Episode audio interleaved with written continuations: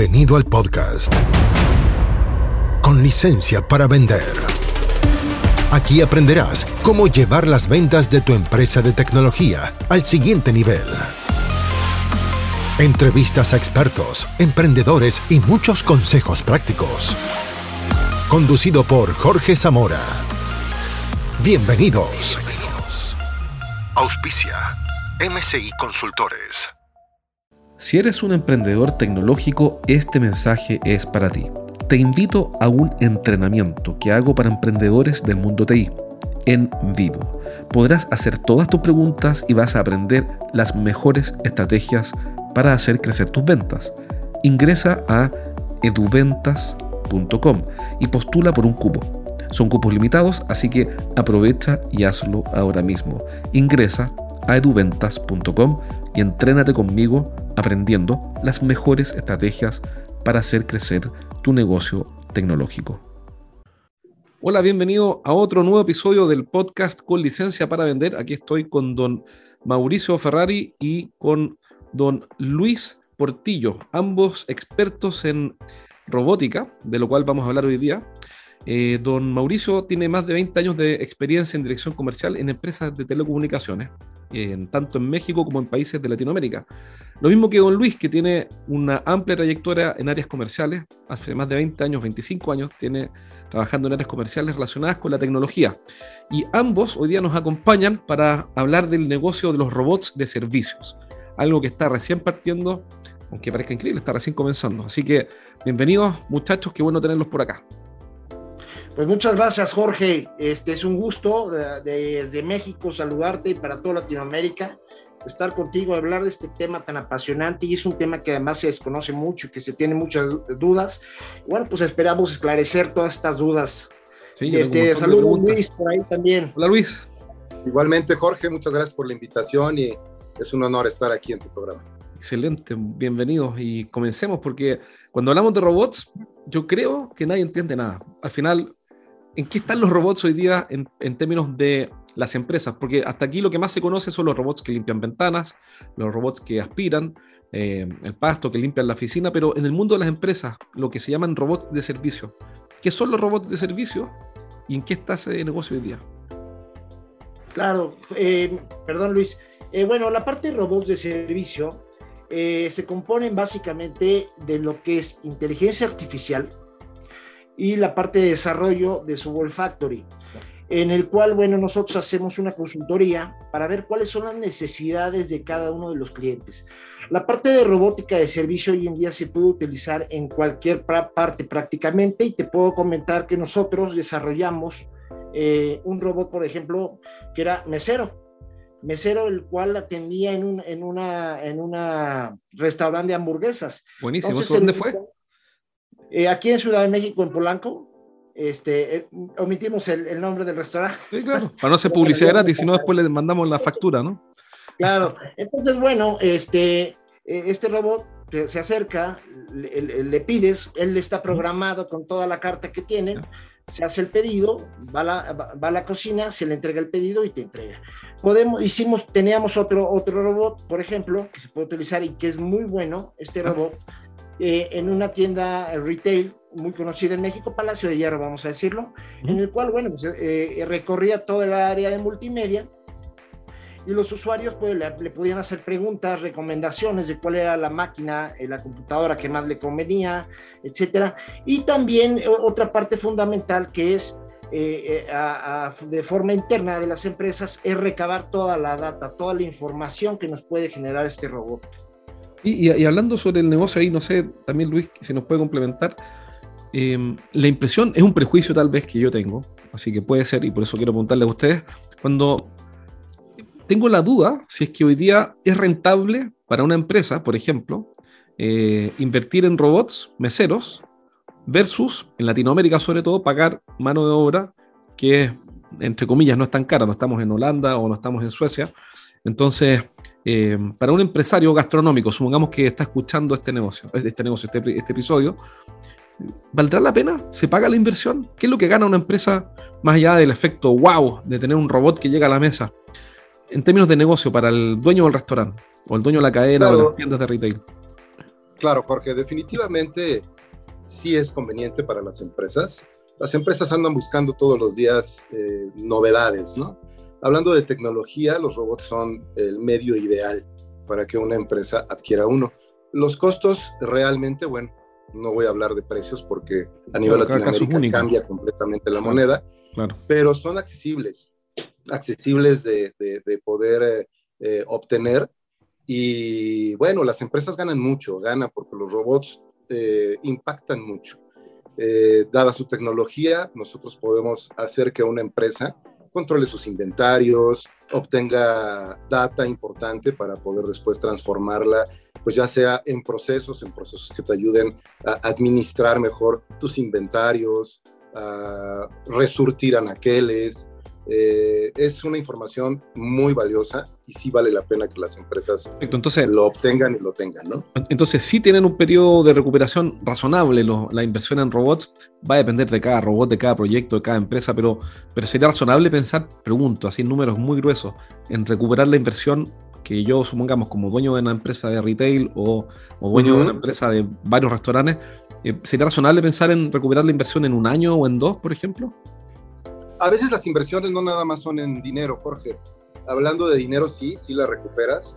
Tal vez no sea como un eh, eh, robot que te va a vender tu producto, pero hablando del back, todo lo que está atrás eh, a nivel administrativo, ah, el que te pueda organizar, el que te pueda ayudar en horas hombre a poderte dar alguna data que tú requieres para poder reducir costos en tu empresa, es lo que al final se compara y sí, es bastante rentable.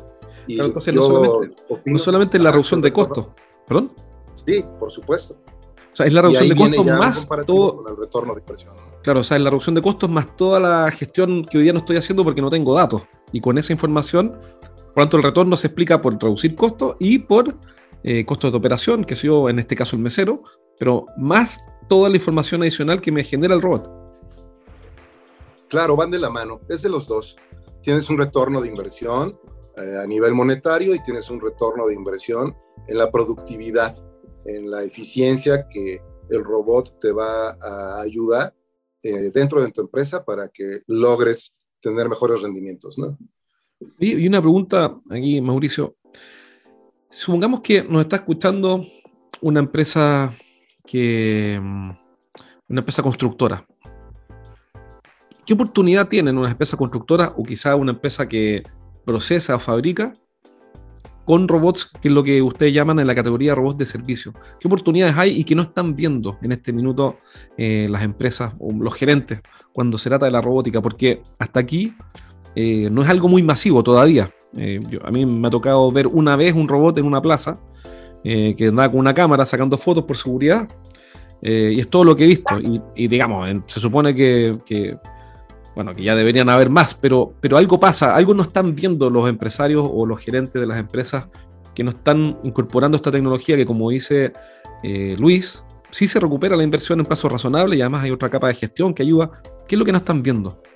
¿O qué oportunidades tienen empresas que, de este tipo? Por supuesto, mira, realmente esta parte de robots de servicio, como, como, lo, como lo llamamos, va mucho más enfocado, va mucho más enfocado a la parte de empresas que ofrecen servicios. Es lo que yo te mencionaba hace unos momentos.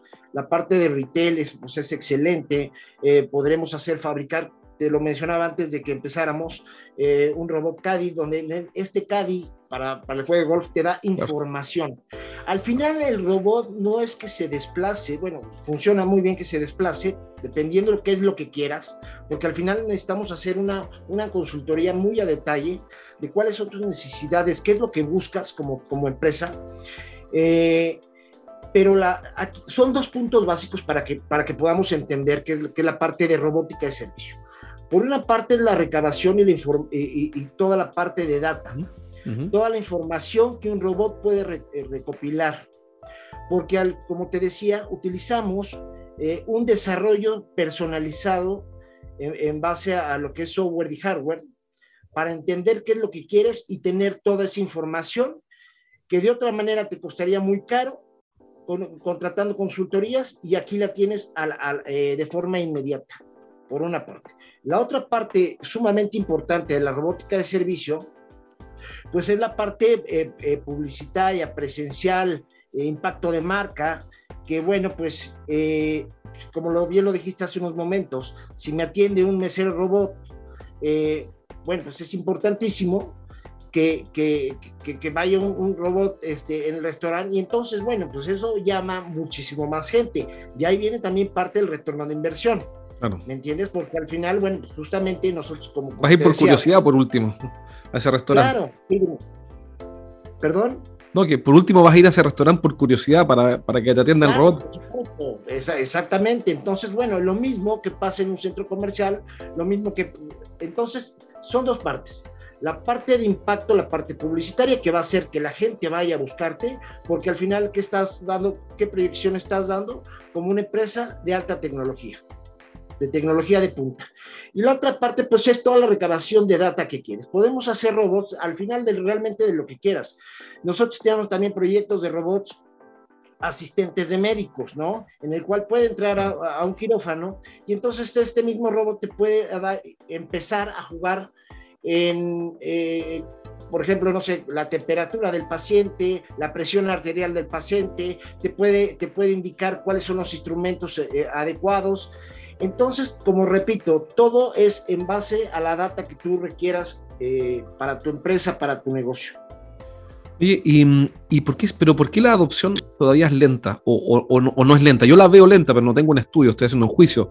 Eh, veo que la adopción de la robótica en las empresas de servicios todavía es lenta. No, no, he visto en los centros comerciales o en los restaurantes acá en Chile, por lo menos, eh, robots. ¿Qué es lo que está pasando que todavía no, no, se masifica esto? ¿Por qué no se masifica el uso de los robots?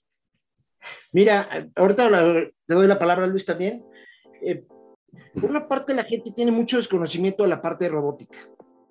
Eh, hay un tema que creen que el robot puede llegar a sustituir al ser humano y no, al contrario, el robot es un aliado del ser humano y hay que saber utilizarlo. Esa es una de las partes, este, creo, sumamente importantes. La otra parte es que, vamos, son económicos para la información y para los beneficios finales que, te trae a tu empresa o a tu negocio, pero eh, al tener este desconocimiento y cierto miedo de, la inversión de un robot, eh, no entiende tampoco la gente que si lo haces un robot personalizado o, unitario, vamos a llamarlo unitario. Si yo compro para un centro, para una cadena de centros comerciales, este, retail, eh, dos robots, pues a lo mejor nada más me va a funcionar efectivamente en dos tiendas. Entonces lo que tenemos que hacer son series. Se tiene que, se tiene que hacer este, series de robots, el cual, bueno, pues realmente ocupes este, todos los espacios eh, correspondientes y tengas toda la información masiva y no de uno o dos puntos de venta o dos, o dos lugares. Esa es mi opinión. Luis, no sé qué opinas. ¿Qué, qué, opinas tú? ¿Por qué, por, qué, ¿Por qué todavía no se masifica esto? ¿Qué es lo que está frenando a la gente? Por un lado, el desconocimiento, como decía Mauricio. En tu opinión, ¿qué es lo que está frenando a las empresas? Si es que la está frenando, que reitero, es una opinión mía, no tengo una base para decir que esto está, va lento. Sí, Jorge, mira, en mi experiencia, y voy muy de la mano con lo que acaba de decir Mao, pero también he visto a título personal que la robótica no es un producto de consumo, ¿no? Como eh, las empresas que se dedican a vender productos para consumo alimenticio y todo esto. Dada esta situación, la manera eh, no es hacer un comercial y decir nosotros hacemos robots y no hay nadie que se haya aventado a hacer algo así, aparte de que es muy costoso, ¿no? Y tampoco creo que sea la manera o la forma de poder decirle a todas esas empresas que están afuera que nosotros nos dedicamos a hacer robots, ¿no? Eh, definitivamente esto va por el lado de que las empresas deben de, a través de su fuerza de ventas, permear más tanto su mercado vertical como horizontal, ¿no? Es labor completamente de ellos el salir eh, con premura y vender los servicios de los robots, ¿no? Eh, ayudarles a hacer soluciones integrales a las empresas y decirles, oye, eh, el robot te puede servir para todo esto. ¿Por qué? Porque finalmente el consumidor o quien lo va a comprar, que son estas empresas, pues tienen tantas cosas que hacer y están tan desinteresados de alguna manera o desinformados del tema, que la idea sería al revés. Que, las, em, que, que, las empresas, los fabricantes de robótica salieran a ofrecer los servicios con soluciones integrales a todos los corporativos, ¿no?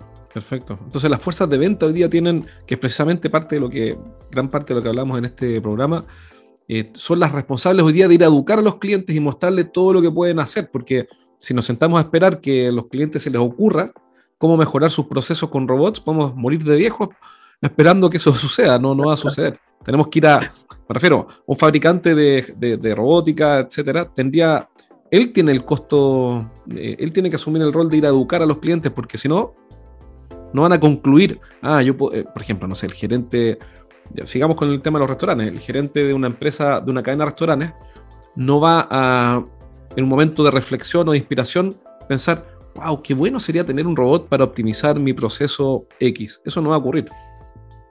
Eh, no creo que ocurra de esa manera, no está tan permeado el asunto, por lo menos aquí en nuestra ciudad como para que alguien en lo primero que piense vaya a hacer la robótica. se levanta en la mañana después del café y le dice a la señora, ¿qué, hace, qué nos hace falta un robot en la empresa? Bueno, ¿Cómo no lo pensé antes? Eso no va a ocurrir. Ahora, no creo. Entonces quiere decir que esto está recién partiendo, que está, tiene que hacer el trabajo de los conquistadores y después van a llegar los colonos a, cosechar, digamos, pero, pero todavía está muy verde el tema, eh, el, que los clientes o los gerentes de producción o de servicios asocian robot a mejorar procesos. Eso todavía no está en la cabeza de, las personas. Todavía no, aunado con que la empresa debe de promocionarse también de alguna manera, ¿no? Ya sea por eh, redes sociales, internet, eh, en fin, ¿no? Efectivamente, Jorge, hay mucha falta de todavía, como te decía, de, información, falta hacer una cultura de la parte robótica. Inclusive, te puedo comentar que para empezar, la gente no tiene bien definido qué es la inteligencia artificial, cuál es el desarrollo de un software factory, para qué sirve, de cuál es, o sea, el empresario eh, común y corriente de cualquier tipo de sector, cualquier tipo de industria, eh, está muy limitado en el conocimiento de lo que es la tecnología hoy en día y realmente van adquiriendo la tecnología como va saliendo. ¿Me entiendes? Y aquí lo que hace la robótica es, futuro, es, es el futuro. Hay que futurear y entonces en base a un análisis de qué es lo que quieres, cómo te verías, hasta dónde quieres llegar, se puede, desarrollar, se puede desarrollar justamente un robot para que puedas obtener todos los beneficios que te, que te brinda realmente la tecnología. Eh, como tal, pues hay que hacer desarrollos desde cero, que eso también quitan un poquito de tiempo. Claro, claro. Eh, los, los, eh, eh, los, proyectos se vuelven, sí, realmente se vuelven largos por lo mismo, porque al final pues es totalmente personalizado. O sea, hoy este tipo de robots no existen genéricos. Claro, no lo puedes comprar por Amazon porque, porque no están limpiando, claro, no son robots para aspirar la casa o para limpiar los vidrios, que están geniales, sino que son robots para optimizar un proceso. Entonces, necesitas, necesitas levantar información y meterle consultoría al diseño, porque si no, el robot no te va a servir para optimizar el proceso. Totalmente de acuerdo. Perfecto. Entonces, claro, y la, y la consultoría por sí misma no es algo masivo ni rápido a escalar. Es lento por naturaleza. Claro. correcto. Ahora bien, también eh, hay otra parte que también las empresas que están haciendo desarrollo no se han metido, es una realidad, que no se han metido en esta parte de expansión sobre marketing digital, donde puedan dar información, donde, donde también en Latinoamérica se desarrollan robots. Y además te voy a comentar, porque tenemos la experiencia, tanto Luis como tu servidor, que desarrollamos mejores robots en México que en, Asia. Mira, en Asia, eso. ¿Por qué? Están más, en, Asia están más avanzados, realmente en la parte de robótica genérica, digamos, pero eh, toda esta parte de data, de concentración de datos, de información, eh, es mucho más profesional en México. Hicimos algunas, algunas pruebas, inclusive con, con robots que hicimos nosotros, eh, y, robots que trajimos de Asia, básicamente de China, y bueno, pues eh, curiosamente de repente los robots de China pues, se volvían loquitos, ¿no? No, no, no me extraña. el, chino, el chino ahorró en la placa, ojalá que no escuchen los chinos, ahorró todo lo que pudo en los materiales y un desastre. Se volvían loquitos. Y hay otro punto bien importante que también no piensan algunos empresarios que han traído algún tipo de robots de servicio de, de, de, de Asia, la parte de refacciones, ¿no? O sea, se me descompone mi, robot y entonces pues ya no tengo quien me lo... Anda a reclamarle al chino. Ah, oye, anda a reclamarle al chino, me cuentas cómo te fue. Oye, el, y vamos, al, vamos al tema, entonces ya, ok, eh, falta que las empresas que desarrollan eh, robots hagan una mejor, un mejor trabajo en, en, qué sé yo, en LinkedIn o, o, donde sea, por marketing digital, para educar a los clientes y que estos gerentes, digamos, de operaciones, de servicios, etcétera, efectivamente, cuando piensen cómo mejoro mi proceso, digan, ok, busco un robot o alguien que me desarrolle un robot para, mejorar mi proceso. Eso va a pasar en algún minuto. ¿En cuánto tiempo más crees tú, aquí si pueden adivinar el futuro, Mauricio o Luis, ¿en cuánto tiempo falta para que eso, ese, negocio esté maduro y supongamos que yo soy fabricante de robots, tenga una demanda que ya existe, que, básicamente son personas que andan buscando robots? ¿Cuántos, ¿Cuántos años faltan para eso? Mira, está por explotar en la mesa, ya lo tenemos, ya lo podemos hacer en cualquier momento, solamente es decisión de que los fabricantes de los robots eh, se pongan las pilas, ¿no? De esa manera. Eh, en su forma de comercializar los robots, por ejemplo, así como Mauricio también estaba comentando, eh, ya no tanto de manera personalizada. Estoy de acuerdo que tengas un área dentro de tu empresa de fábrica de robots que se dedica a hacer robots personalizados que te llevan eh, de tres a seis meses en poderlos eh, terminar, lograr y entregar.